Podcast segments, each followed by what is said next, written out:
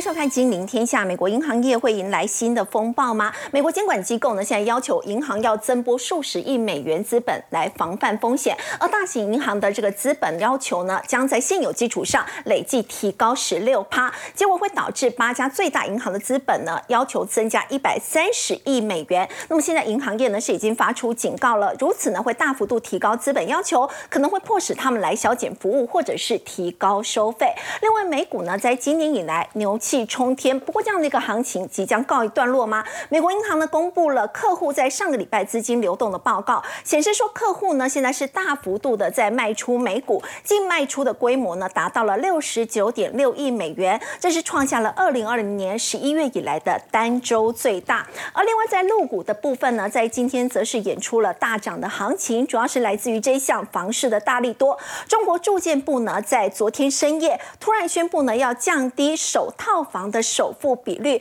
而且要进一步落实认房不认贷的一个政策，释出了松绑房市政策的一个信号。那么对中国大陆的经济会带来帮助吗？我们在今天节目现场为您邀请到统一证券专业副总吕中达，大家好；资深分析师林有明，大家好；资深分析师陈威良，大家好；资深分析师许峰路，大家好。好，我们先请教有明哥。我们看到呢，美国所公布的这个经济数据哦，不管是第二季的 GDP 的季增年率，或者是六月份的耐久材订单，都是优于市场的一个预期的。不过美股在昨天呢，却是下挫的一个情况，就是好消息就是坏消息。对，因为哦刚刚升完息嘛，所以大家其实在关注，就后面接下来公布出来的经济数据会不会影响到九月的一个升息动态？因为我们现在大家心里面都已经打针了。啊，都已经告诉我们说，哎，可能七月就是最后一次。但是如果说后面有一些比较不好的一个消息，哎，比较好的一个经济数据的话，其实我们就会把它当成坏消息。各位可以看一下第二季的 GDP 的一个年增率初值是二点四，超过第一季的两趴，那也高于市场预期的一点八。所以这件事情告诉我们说，到底会不会硬着陆？目前看起来由这个讯息来讲，第二季应该算是比较惨淡的。那如果是这样的成绩单是好的。第二个部分的话，就是就投资来讲，就业市场强劲的这个支撑的消费的支出。出，然后再加上企业过大投资，六月的耐久台订单的话是增加了大概四点七八，高于这个预期的一点三哦，这个高很多哦，这个已经高了大概三点三点四个 percent 哈。耐久材其实就是我们在衡量经济有没有恒长稳定性的一个东西，因为这里面包含房地产、包含机器设备等等，都是属于耐久材的部分。这个是连续四个月的增长。好，那这里面我们再把它拆解下来的话，跟航空业有关，因为飞机也算是耐久材很大的一个这个机具。那呃，波音客机的这边。的一个新合约大定量的一个大量的一个涌进，然后商业设备，我在想哦，这个商业设备有可能是半导体的某一些设备，因为最近不是就是 AI 热吗？所以大家很多在伺服器的这个增幅啊，或等等，很可能就要开始定。那当然，maybe 有可能是办公的一些设备，那个都算是商业设备的一个订单。那连续三个月的一个增长，所以这个就表明说，哎，尽管联准会激进的升息，但是呢，企业的投资啊仍然好过于预期。那美国的耐久材订单，各位可以去看这个数字，最近这样的一个增幅其实是创。近几年来一个比较大的一个情况，好，那这件事情当然会让大家吃了一颗定心丸。可是照理来讲的话，七月以后最好是不要再升。如果再升的话，以现在美股的一个高度来讲，确实大家会比较担心资金收缩。所以未来如果越来越多的这样的一个消息在近期的一个礼拜来公布的话，其实刚刚品瑜在这个斐瑜在讲到的那个讯息啊，就是包含说客户大量的一个卖股票的一个部分，很可能就会稍微比较要小心。怕经济数据太好的话，接下来联总会会继续的升息。对。那第二个部分的话，就是我们这几天在关注的，其实就是今天十一点钟日本的一个大事。那因为日本的话要公布他们的这个直利率曲线 YCC 的一个控制的一个曲线，那结果出来的一个结果是，呃，它的上限的部分基本上是微调，也就是说这个地方升破了零点五的一个上限，这个是它容许的。那这个也是三个月来的一个首线。好，那我们比较关心的就是下限会不会再往下，或者是下限会往上提高？那目前看起来下限是不动的，所以这件事情还。还好，那呃，今天维持基础的利率不动，同时也宣布了一个调整直利率曲线的一个控制的一个计划。那这个计划初期一开始的时候，确实是造成日股很大的一个波动。对，但是后来就还好。等一下往上拉了。对，等一下我们会去做说明哈。那还有一个就是说，十年期的国债殖利率目标是在零个 percent，然后呢？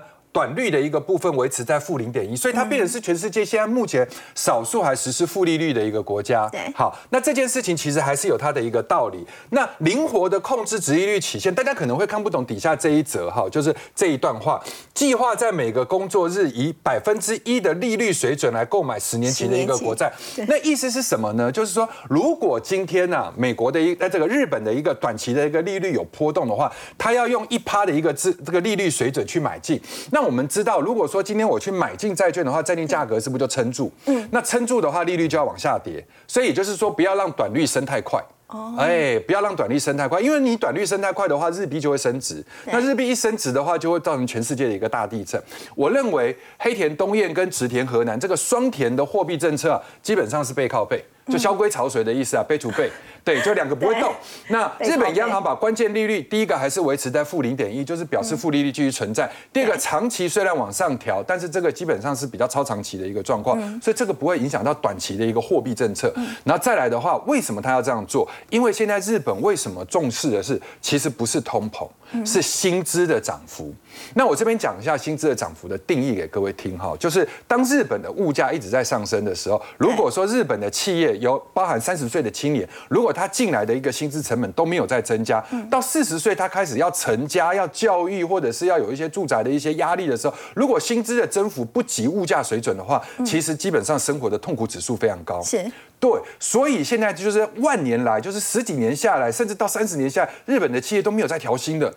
那这次就一定要想办法让它调，所以你的货币这个还是要去宽松来去刺激你的薪资。所以他为什么这边特别强调？好，那各位去看去年第四季的时候，薪资的增幅啊是百分之二点五，到今年的前四个月的时候只有剩一趴，所以央行就非常的紧张，日本的央行就非常的紧张，他认为说不行，我们本来照理说看到通膨这样的时候，我们应该要把它紧缩了，但是如果说今天薪资就因为这样子而没有办法再增幅的话，那我前面就全部都做白工，就围三九论，功亏一篑。所以这个时间点上面，它必须要再维持超超宽松，这是第一个很重要的逻辑。第二个很重要的原因就是说，因为日本央行发行了大量的国债，那发行大量的一个国债的话，大部分都是日本银行在买。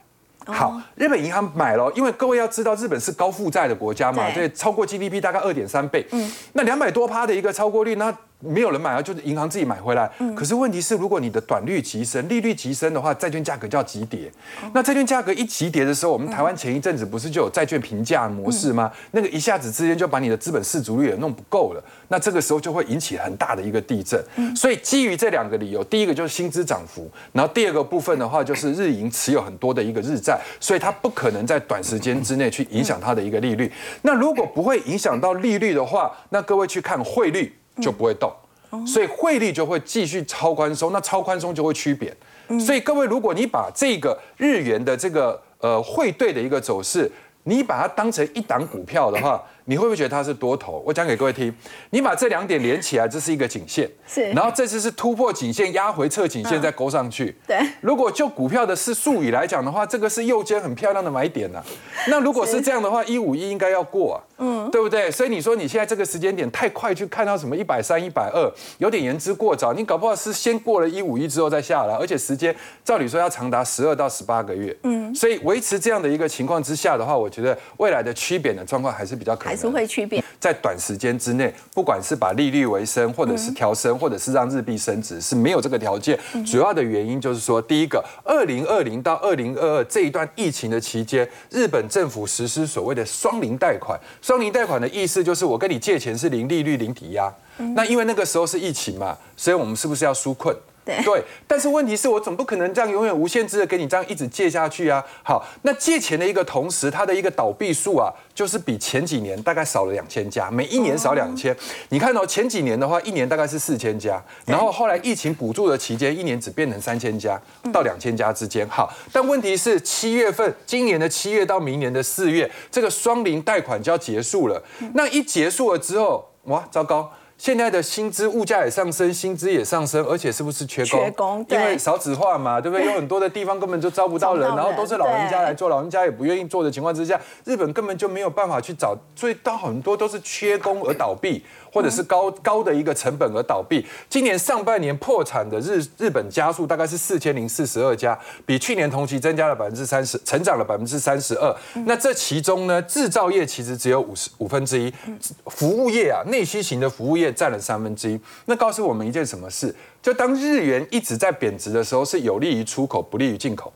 好，那进口的这一块的话，就是全部被物价给吃掉，对不对？人工成本给吃掉，所以呢，服务业是最惨的。但是制造业，因为我们有出口竞争力了，所以我们卖到国外的时候，我们就可以取代，比如说部分的日本、部分的韩国，呃，部分的韩国、部分的台湾。所以也就是在这样的一个情况之下，就变得制造业状况还好，没有那么惨。但是以这样的一个条件来讲，根本没有条件去。让这个利率是实施所谓的紧缩，那不紧缩的话，日元就是续贬。所以你看哦，这个人到现在为止都还老神在在，是谁？股神巴菲特。巴菲特。对他，二零二零年八月的时候去投资日本的五大商社，一个马路贝尼嘛，一个是米兹以，或者是米兹比喜，然后 Smimoto 跟伊豆秀。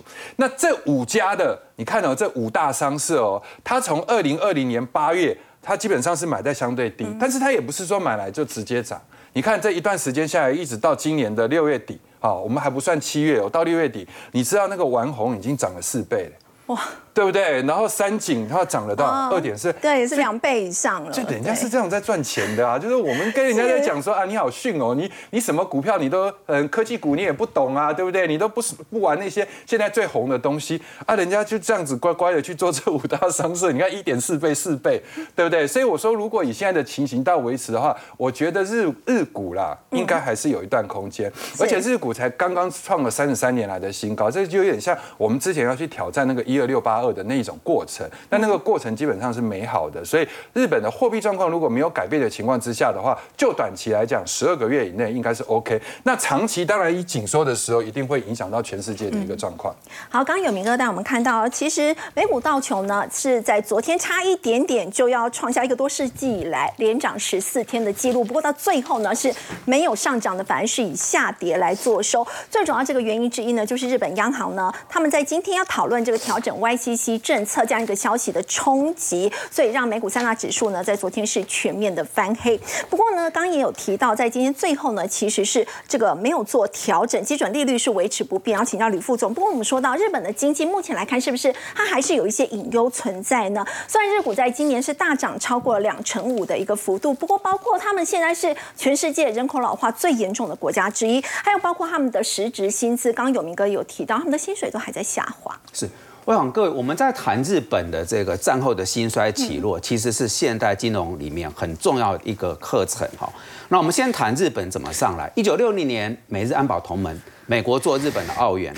那么到了一九六四年东京奥运开始起飞，大概三十年时间。到一九九零年，当时号称一个日本买下四个美国，一个东京买下整个加拿大。嗯。后来日本怎么从高峰崩落的？原因有两个。第一个就是在一九八五年，美国。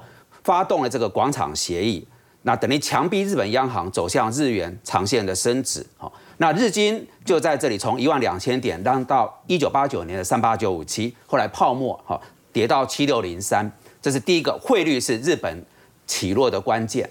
第二个就半导体，当时日本半导体甚至如日中天，眼看着美国的半导体王国已经被松动。结果美国华府做了一个很悍的政策，他给日本半导体课一百趴的关税，后来日本就垮了。日本垮了，也才造就我们现在所看到台湾成为全球这个半导体的重镇。嗯，那懂了这段历史呢，我们就来解释这一波日股在涨什么哈。对，其实会发现一个重点还是跟这个地缘政治、美国在后面有关。再来是日元，日元好，我们这一个来谈哈。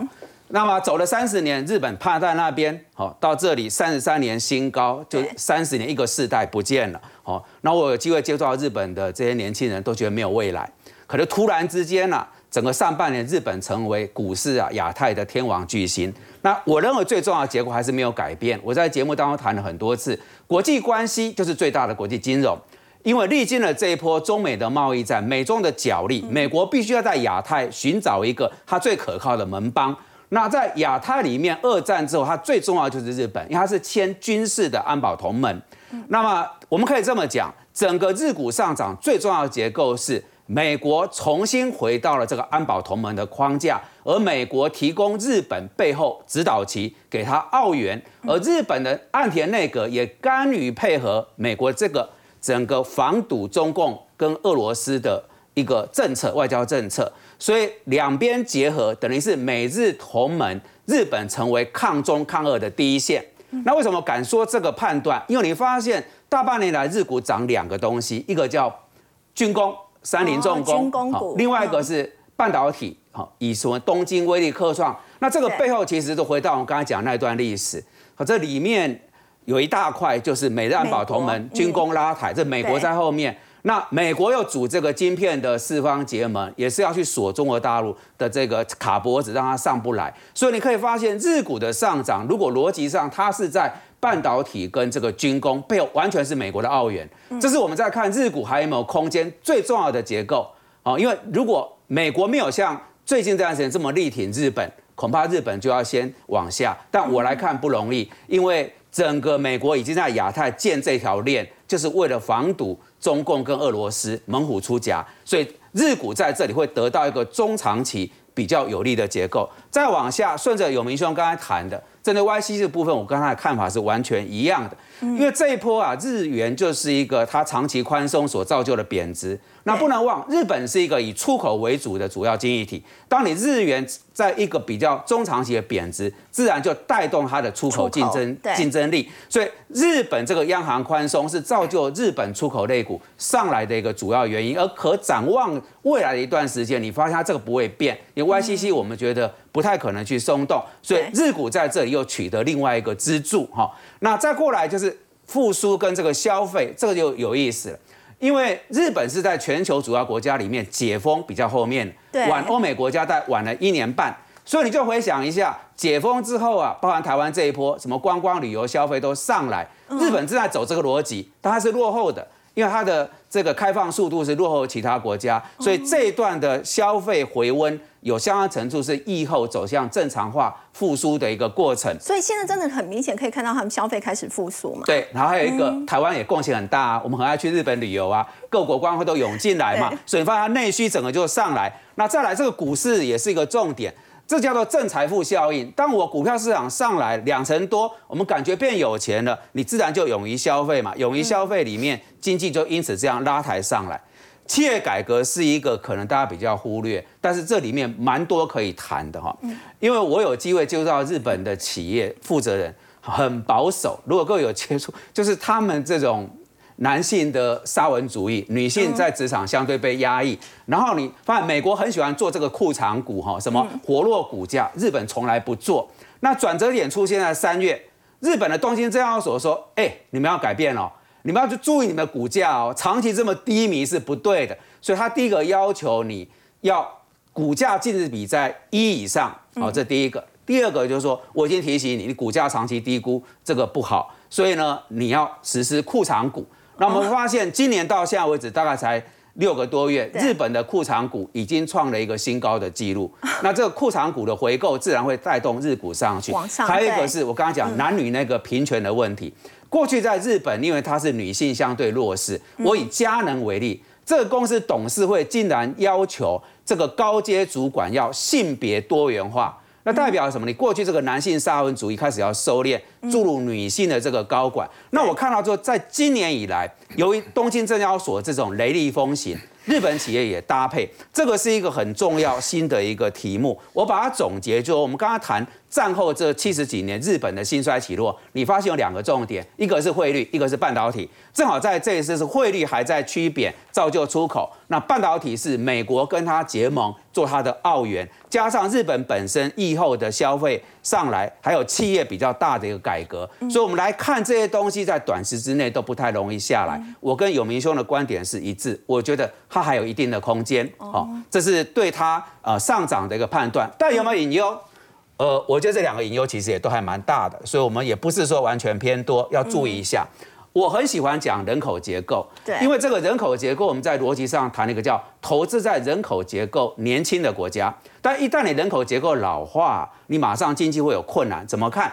看那个国家的经济成长率，它是政府支出加民间消费加民间投资加外贸进出口。那你把它套进来，当你人口结构老化的时候，是代表政府很多支出要做老年福利，它自然会冲击到它的财政预算。当你人口在老化的时候，是不是你的民间的消费？因为你年轻的时候你会呃结婚买房子买车子，年纪渐长，你的消费力就会弱化，所以这个会下来。再来，你人口老化的时候，大家对未来的展望没有很理想，民间的投资相对也会弱化。哦，那。整个你就发现，你人口结构一旦老化，你的经济的几个主要元素都走向负向的一个发展。日本现在我常开玩笑，日本现在应该是这个宠物的数量远超过人口，因为这个是大家都是养不生小孩，对不生小孩，对，所以他这个问题某个程度还是会困住它经济跟金融上面的展望。再来，永明兄刚才谈到这个债务的问题，日本是全世界最严重，它到两百多趴，嗯，哦。但是它没有出问题，很简单，因为他的债权人都在日本境内。好，如果他今天债权人是在境外啊，这些资金一出脱，恐怕日本就重创。但这个问题还是会是一个严峻的，因为它某个程度已经没有什么举债空间，意味着未来如果有一些什么经济上比较恶化的状况，它的财政刺激的这个筹码相对是有限的。以上。好，刚刚李副总他们看到呢，日本的经济现在有隐忧，不过呢，在日股的部分，今年表现非常的强劲。那么最主要讲的是包括军工股，还有半导体类股。那我们想到这个日本为了重振半导体的这个雄风呢，其实他们也寄出了一些补贴，包括这当中要求台积电呢，希望到日本去设厂。而我们说台积电哦，台积电总裁魏哲嘉呢，他则是宣誓哦，其实还是会跟留台湾的。在今天的台积电全球研发中心呢，是正式的启用了。要请教微良，其实台积电董事长刘德英哦，他有特别提到，他说呢，这个台积电呢，在现在的一个部分，他认为说要从这个二纳米的科技开始。那么总裁魏哲嘉也说呢，他们会持续的跟留台湾。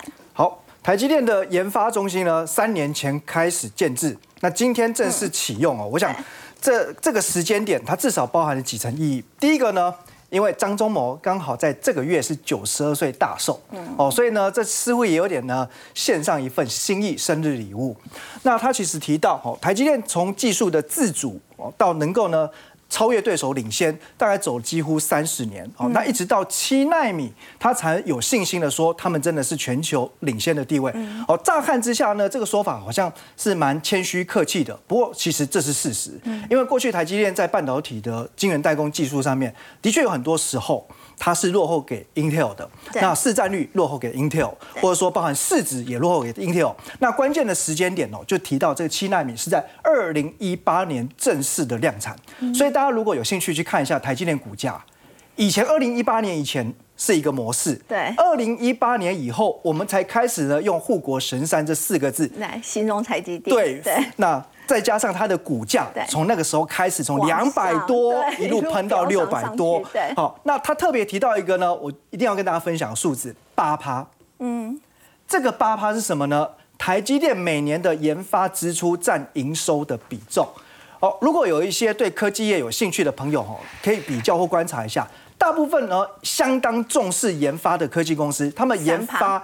对，就是大概不会超过五趴，哦研发的支出占营收的比重。对，台积电一直在占八趴，八趴很高。而且呢，这个已经持续三十年，这有多难呢？你要知道，如果年营收一百亿跟年营收一兆。哇，你都要维持这八趴是不非常不不一样的事情，非常困难的。以去年台积电营收来讲，是一点五八兆，所以这等于它一年的研发费用已经是超过一千两百亿了。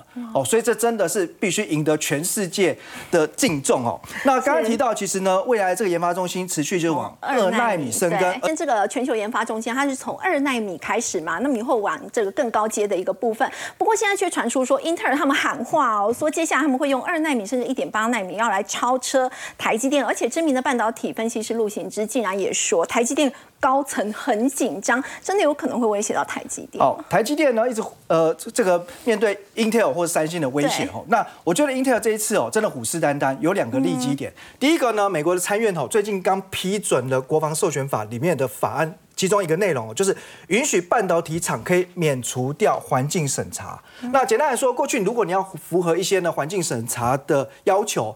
可能这个时间会拉得长，没有效率，而且也会造成一些成本的增加。那这个豁免之后呢，台积电受贿，但 Intel 也受贿。哦，所以呢，双方好像呢又在一个相同的基准点上继续再来呢车拼。好，那至于说哈，Intel 呢？最近刚公告的财报内容可以看到，哈，第二季它是顺利由亏转盈。对。但事实上呢，在 PCNB 的这些事业群呢，表现都还是比较疲弱。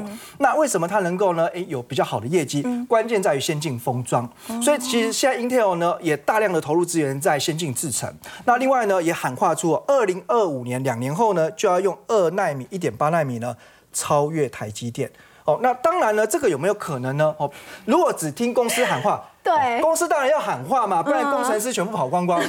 但是哦，我们找个第三方哈，这个知名的半导体分析师陆行之就提到哦，这个台积电因为以前哦，它每一个世代的推进，其实大概都要磨三到四年。对，其实会隔一段时间。如果你现在没有正视后方对手逐步进逼的威胁，嗯，稍微马力要吹下去的话，那这样来讲的话，照这个推下去，二纳米的确有可能哦会。被 Intel 超车，所以还不能像过去这样慢慢来，不能再搞个三到四年，否则至少有可能会变成并驾齐驱。那到时候客户的订单可能就会面临重新洗牌的挑战哦。哦，好，不过我们又要再请教微良哦，在今天相关的概念股有没有先做反应呢？好，台积电呢研发要哦往前挺进，当然不能是一个人武力，要有 盟友哦，要有呢后援部队。那这边可以看到哈，其实。呃，IC 检测非常重要，呃，因为你要提高良率。哦，那这边来看 IC 检测呢，简单来说分成材料分析、故障分析、可靠度分析。其中哦，教大家一个选股的重点，就是毛利率哦是材料分析是最高的。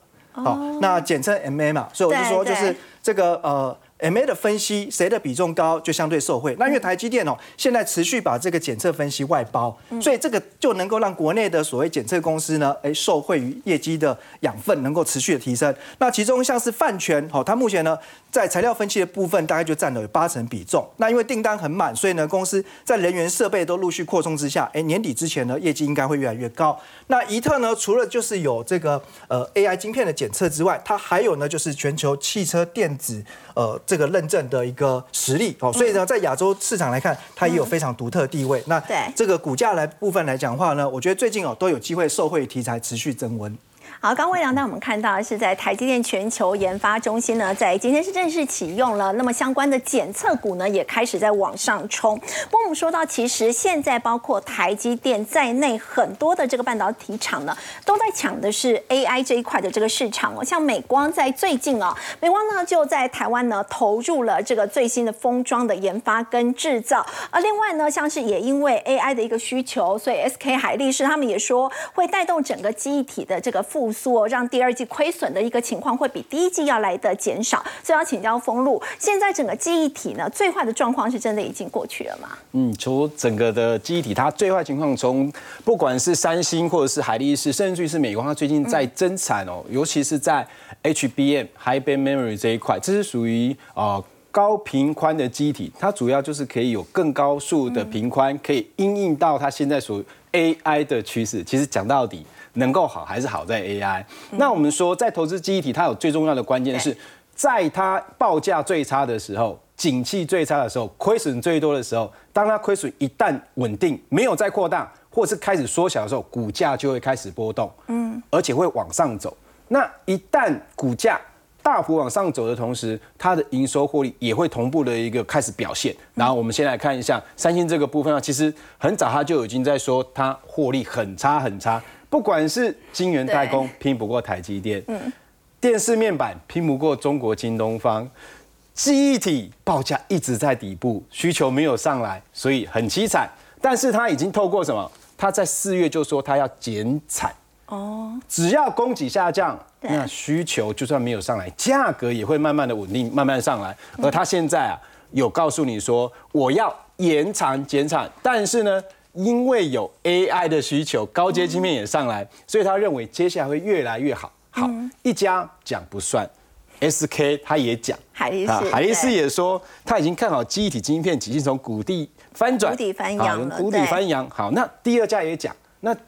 大家要知道，机体其实在全球其实是有三家讲话能够算数啊，一个是南韩的三星跟海力士，那再来就是美国的美光。好，对，那美光也告诉你，因为我现在还要再加速在台生产交货给客户。好，那整个来讲，我看起来这边就是相对的底部，但我们要先注意哦，报价其实 DDR 的报价还在很底哦，对，感觉 DDR 的报价没有上来。对，营收还没有起来，但是你看美光的股价不一样哦，对，已经上来很远了它哦。股价已经先反应了，尤其是他说他要做 High Band Memory 的时候，市场给予高度的肯定，直接跳空上涨，它也就联动到台北股市的股票有相关题材的往上走。对那 High Band Memory 最重要就是它可以应用到现在生成式 AI，它需要快速平宽、快速交流的这个功能。好，那我们来看国内现阶段最先受惠的公司，第一家叫做爱普。我们讲到爱普，就会想到什么？一直整合封装，它其实是先进封装的一块先驱。那过去因为跟台积电合作，它股价曾经超过一千块。啊，那经过了股票分割之后，它现在股价还是相对的比较低。可是你看它已经连续两天，哇，攻涨停哦。对，而且它是突破全波的大量区突破，在攻涨停，那这表示它已经形成一个主流。哦，那它最重要的关键并不是说它有 High Band Memory 啊，其实它是有一个一直整合的高频关记忆体。哦，只是 VHM 跟 BHM 不一样。可是呢，因为市场一联想都有用，然后他自己也说，公司喊话很重要嘛，大家都在讲，对现在公司要喊话 AI 营收比，AI 要重，占五成哎。哦，其实你现在看广达的 AI server 有没有占它营收五成？没有。还没有，对，华硕有没有占到五趴？华硕我就讲不要讲五成了，我说华硕有没有占到五趴？没有，最近华硕是不要脸跟涨停，而且今天又大涨啊，所以他已经告诉你这些，那大家市场讲，哇以后 AI 事业体会占他们营收比重会达到五成之多，所以先攻再说嘛，是资金在这里，股价就在这里，机会在这里。好，它是现在直接受惠的。那我们再来讲记忆体相关里面，我们如果说到了记忆体整体要能够大获利的公司，一定会接触到两块，嗯，那就是它有高的库存。好，那记忆体有两块嘛，一个是 DRAM，一个是 NAND Flash。我们现在讲 NAND Flash 的部分。今天的爱普是属于 IC 设计，所以群联它也是属于 IC 设计，继续往上走。但群联比较不一样的是，它也有 IPC 制裁，嗯记忆体的。那它同时也有库存，它有非常多的 NAND Flash 的库存，然后价格它已经说，诶，落底反转，供应商已经不急着降价出货，那部分的控制晶片有急单。急单那这一块其实最近有一个新闻哦，就是麦林这家公司，它其实要合并。在全球应该是在属于前三大的 n e f r e 控制 IC 公司，叫汇荣。嗯，那前两天他说，啊，中国已经通过，你可以并。那当天的汇荣股价直接跳空大涨，来到一百，将近一百块，从五十多块直接喷到快一百块。但随后麦林又修改了他的诟病的条件，他说好像汇荣他最近有一些状况，所以他修改，当天股价又从一百多跳回到五十多。所以当他那个消息出来的时候，大家一想，哎 n e f r e d g e 控制市场要做一个改变，哇，股价大涨。嗯，那今天再加上整个机体再往上攻，它具备了一个龙头地位，所以继续涨涨。那未来如果机体反转，我认为它还是一个最稳健，因为它常年的获利都非常好，平均每年大家都赚二十几块。那以它现在的股价，在 IC 设计来看，真的太便宜哦。以现在的大家在看创意 IC 设计的创意。上半年现在刚刚刚说它的营收可能上半年就在十三块，但大家知道股价接近快两千块，好，那这个会让它的股价这边相对来讲会比较具备有吸引力，当然这是比较稳健的操作。另外一个有库存的，第一任库存最多是谁？维刚维刚嘛，你还记得我们四月份跟大家报告的时候，他那时候就开始走了一大段嘛。对，那最近啊拉回来休息，因为资金全部被 AI 顺走，它也没有什么 AI 第一任嘛，对不对？所以它没有这样的题材。但是呢，终端库存所谓现在客户都已经在拉库存，已经回到正常水位了。那股价其实这两天也是跳空上涨，来到了季线位置，所以这会是整个在操作记忆体里面真正能够收回到三星减产。股那个报价落底，真正能够大涨的是这两档个股。那再来就是一个小的、小的一个比较特殊的公司，点序。我们四月份跟大家讲哦，它的哦当减产之后，它会有一段的攻击哇，那时候真的从八十几下空到攻到一百一十九。那近期的震荡资金全部退离，但昨天啊，它也攻了一根。那今天是出现一个震荡，股价现在是比较弱势，在季线下面。但它有个好处，它有富爸爸，嗯，金士顿。嗯，那金士顿最近好像动作比较多，哦，它开始有下鸡单，而且它是下在联电的五五纳米的的这个厂哦，这算是来讲是比较制程比较先进哦，在机里面算比较先进的。然后再来就是它价格比较便宜，哦，那它的获利其实相当稳定，去年也赚超过七块，那今年以现阶段法人预估应该有到五到六元，还是一样啊。就现在很多公司啊，看到 AI 题材，上半年没有赚钱的都可以狂飙，对比而言它是属于比较便宜的。但操作的策略我还是要跟大家做提醒，像这种个比较价格比较便宜的公司，然后它成交量没有这么大的话，你必须要用中长线的时的一个看法去看待。那它的获利以今年来看，相对来讲还是属于评价比较偏低。如果你是看好长线，哦，我可以去等待的那。这三档公司，我认为近期会有机会。但如果你在喜欢那种冲的很快的，然后跟市场 AI 题材直接联动的机体，嗯，以爱普当做主要的操作，那创高爆量拉回接近这个位置，会是一个很好的切入点。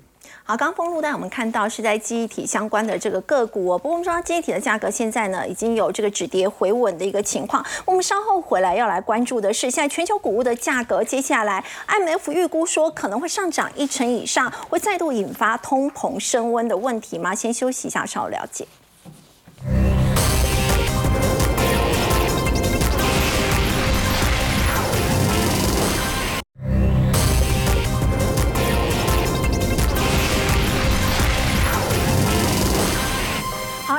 现在警告说呢，俄罗斯退出了黑海谷物协议之后呢，接下来全球的谷物价格最高可能会涨到十五帕。要请教吕副总，现在通膨是不是有可能卷土重来，甚至是冲击到科技股？好，我们先谈美国的通膨结构哈，它有三大块，一块是商品通膨，它大概占两成；第二块是租金通膨，它占三成；那第三块就服务业通膨占五成。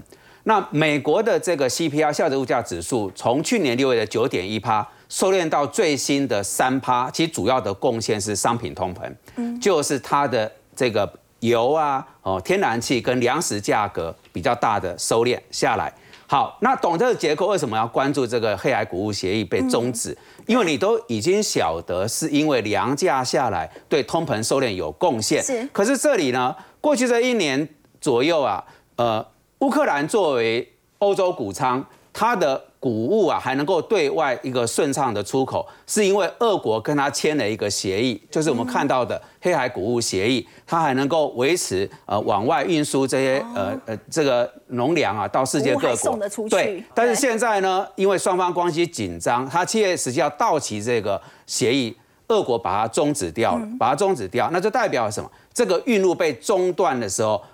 乌克兰作为欧洲谷仓，这些农粮就没有办法像过去一年这么顺利的出口。再过来就是有新的地缘风险，就是在黑海这个奥德萨港，这是乌克兰很重要的一个港哈，它就在黑海旁边。然后呢，竟然发生了有呃这样的一个呃飞弹的攻击哈，嗯，那等于说我们看到两个事情发生，第一个是它的运路有可能被中断，那粮食价格因此走高，IMF 估算是上涨啊十到十到十五趴哈，这蛮高的比重。嗯，另外一个就俄乌战争可能有。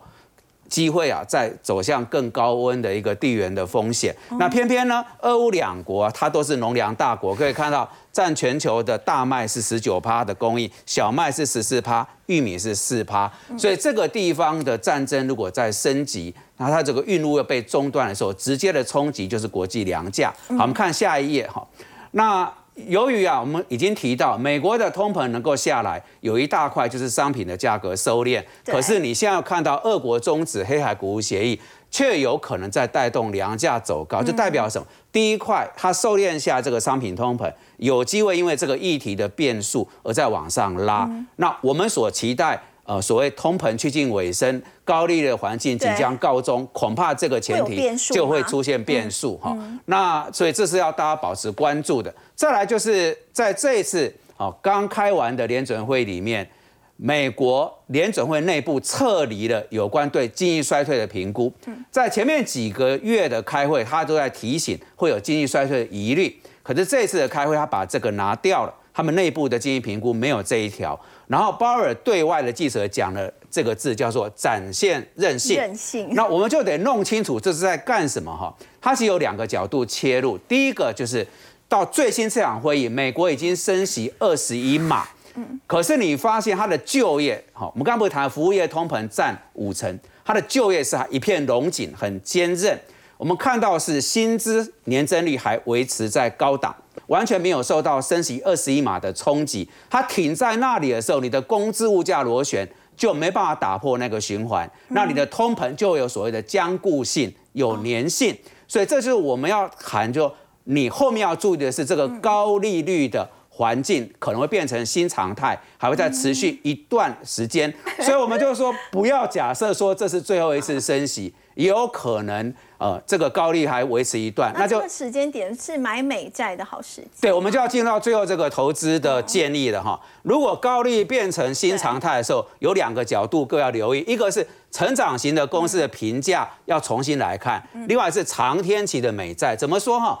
各位，今年上半年台股涨了两成，飞腾半导体、纳斯达克涨了三到四成，我们大家都觉得收获满满。但涨到这里就要有一个戒心，如果高利变成新常态的时候，这种资本支出比较高的科技电子股，哈，又像 AI 这个很多都是要投量投入资本的，它就会被一个现在拉高的利率冲击到，利息支出增加，所以说会影响到它的评价。去年最明显。台积电从六二九整个下来跌了四十六趴，就是这个议题所冲击。那既然因为 AI 上来，大家感觉说这个冲击不在，市场还在，只是我们现在把它忽略掉了。所以我说要注意高科技股的这个评价。另外什么？这样看长天期的美债哈，而一个概念，存续期间越长，它对利率变化的敏感度就越高。那如果大家觉得说现在这个利率在这里，哈，它可能一段时间它就停住的时候，呃，在过去的经验值统计资料。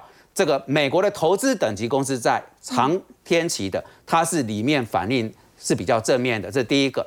第二个说，为什么是长债优于短债？一样，从一九六年以来的几次升息循环，我们发现，在升息的尾巴到降息中间这个空窗，哦，你反应来讲，就是长债的表现会优于短债。主要就是它反映的不是只有孳息，还有资本利得。所以在这个阶段，如果各位已经股票市场赚的口袋满满，觉得要有防御型的配置，建议大家有适度把它了结，拨到这种长天期的美债。有两个东西，一个是二十年期的美国政府公债，另外一个是美国投资等级的公司债。那我看到上半年债券的 ETF 的规模已经到了一点五兆。好，占整个 ETF 规模的一半，而且这个金额跟购买人数是亚洲第一名，代表投资人很优秀啊，就已经开始知道是债优于股，要把股票的配置陆续转到债券。那在头等债里面，我特别要跟大家谈，留意电信债，以美国 AT&T 为首，这种是寡占。它有稳定的现金流，然后在头等债里面也是一个大宗，我也去查它的这个呃收益也会比一般的头等债略高，哦，所以如果你有锁定这个长天期的头等债，在对焦一点，可以看以美国为首的电信债，哦，这是我大概对投资上的一点建议。好，刚刚吕副总带我们看到呢，当这个全球谷物的价格有可能上涨，这个通膨可能再起的话，整个高利率成为新常态的情况之下呢，可以建议来留意一下长天期美债的布局。好，我们先休息一下，稍后来看呢，在整个这个老牌电子股呢，最近很多呢都是出现了翻身的情况。那么现在呢，这股风潮也扩散到了 PCB 族群了吗？我们先休息一下，稍后来了解。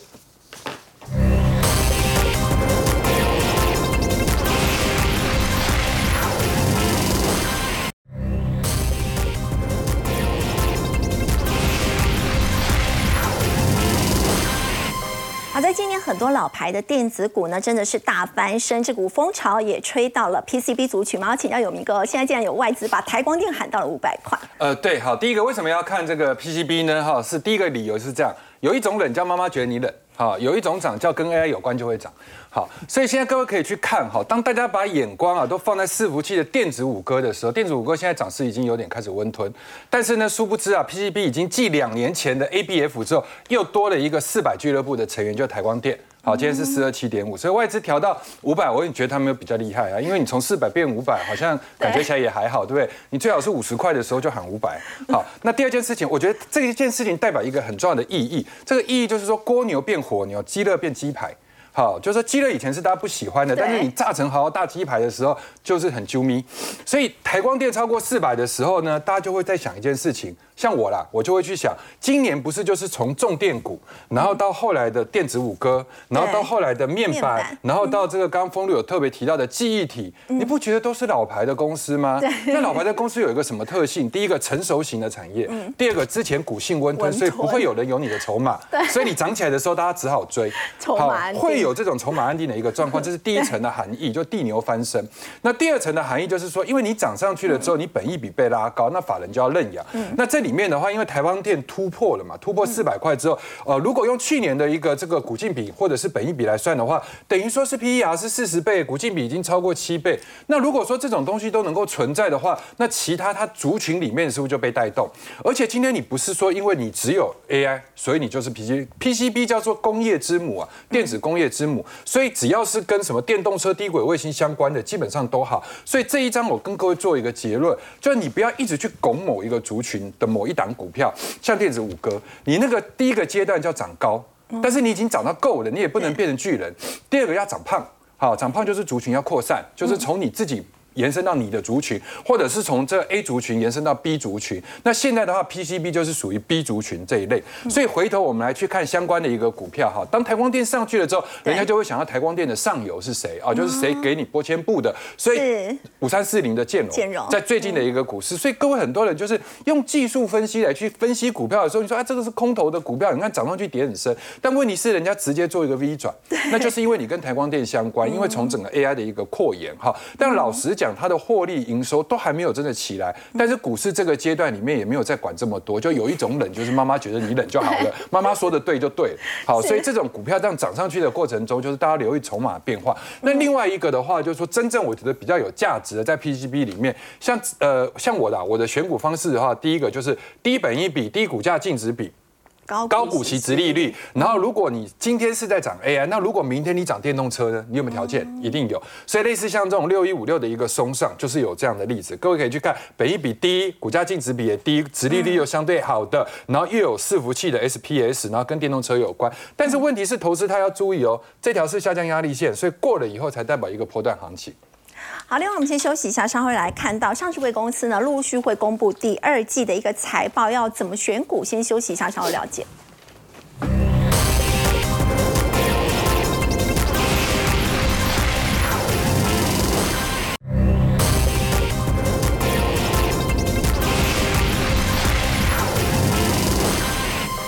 贵公司呢陆续公布了第二季的财报，请教微良，有财报加持的股票，第三季有机会更上一层楼吗？好，如何帮财报做体检哦？其实掌握就是呢，第二季是不是双率双升？那所谓的双率呢，指的第一个就是毛利率，这代表呢就是公司的竞争力啊，不论是你的技术或产品，竞争力越强，就等于呢树立了这个门槛，所以呢毛利就会越高。第二部分呢，营业利率，那这个部分代表就是公司的管理力哦，就是说它的管理执行的越好，能够呢控制费用啊，其实。就能够呢让公司也保有一定的竞争力哦，所以这两者呢是我们在看财报当中呢，希望找到成长股的重点。那其实如果说就双率的观察跟表现来讲，当然有时候不一定是同步增加哦，所以我们怎么去做分析呢？哦，第一种情形呢，当双率都衰退，当然这个就应该直接在选股名单当中剔除掉哦，你可能要下一季再重新考量。那如果是毛利往下，营业利往上，那简单来说呢，就是公司的可能它所处的产业就属于那种杀价竞争产业，但是公司。靠着自己本身的管理能力压低成本，它还是能够维持这个财报上面的数字，至少还能够端得上台面。那当然更好的是呢，毛利率能够往上哦。那即便呢营业率不好的话，那就是靠呢怎么样去做管理的改改善。有时候呢甚至会引进一些新的团队。当然最棒的呢就是呢双率双升了，毛利营业率都往上哦。那这种情况其实我们从这一季的财报里面就扫出了目前哦，哎盘面当中哦有一些股价真的还蛮亮眼的，原来都是因为呢呃它的毛利营业利率跳增。上去了，我们跟第一季比，那会比较客观，因为去年的景气相对位阶基期是比较高的。对，那如果你有这样双率的一个条件往上的话，当然就能够推升了 EPS 也大幅度的成长。